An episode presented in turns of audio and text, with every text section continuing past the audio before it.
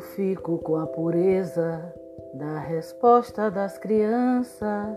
É a vida, é bonita e é bonita viver e não terá vergonha de ser feliz. Cantar e cantar e cantar a beleza de ser um eterno aprendiz. Salve, salve, minhas lindeusas, lindices e lindeusas. Vou chegando com o encanto e vontade das luzes, da pureza das crianças que ainda brincam dentro de mim. E é com essa vibração que eu, Daniela Bento, chego para mais uma ressaca poética. Hoje, dia 30 de março, Dia Mundial da Juventude, e nós por aqui vamos resistindo e meditando essa quarentena. Hoje eu trago aqui para nossas ondas um grande artista cearense mais especificamente dos sertões de Crateús, eu estou falando de Antônio Elias de França, artista de talento múltiplo, com a atuação do teatro, na música popular, nas artes plásticas e que em 2002 estreou na literatura com a obra Cantigas do Oco do Mundo, um livro de poesia que não se preocupou em reafirmar modismo ou seguir normas das escolas. E eu, embora seja cearense, não conheço o poeta pessoalmente, mas afirmo que esse livro é do começo ao fim um apelo à justiça e uma denúncia às injustiças diversas da e na alma da humanidade. Cantigas do Oco do Mundo está dividida em três partes. A primeira, intitulada O Mundo, com 16 poemas.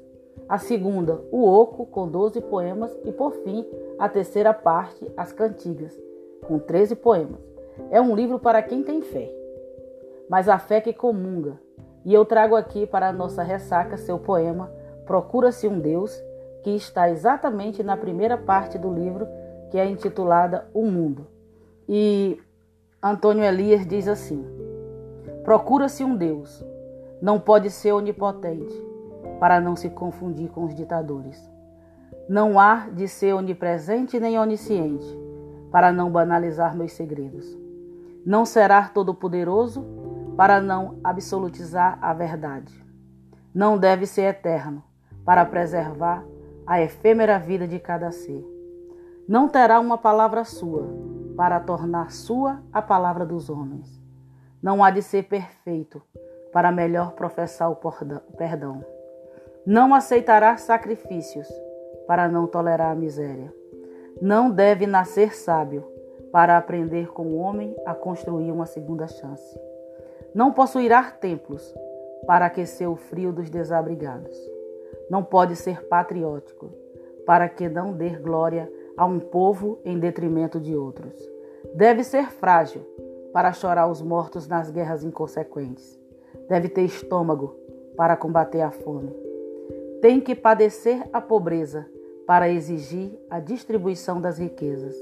Não pode ser vingativo para não castigar inocentes. Não o quero paternalista, porque sonho ser autônomo. Não haverá de impor leis, para que a história seja dinâmica. Vale para um Deus, enfim, mais do que para qualquer homem, o adágio popular. Justiça começa em casa. É isso. Entendedores entenderão.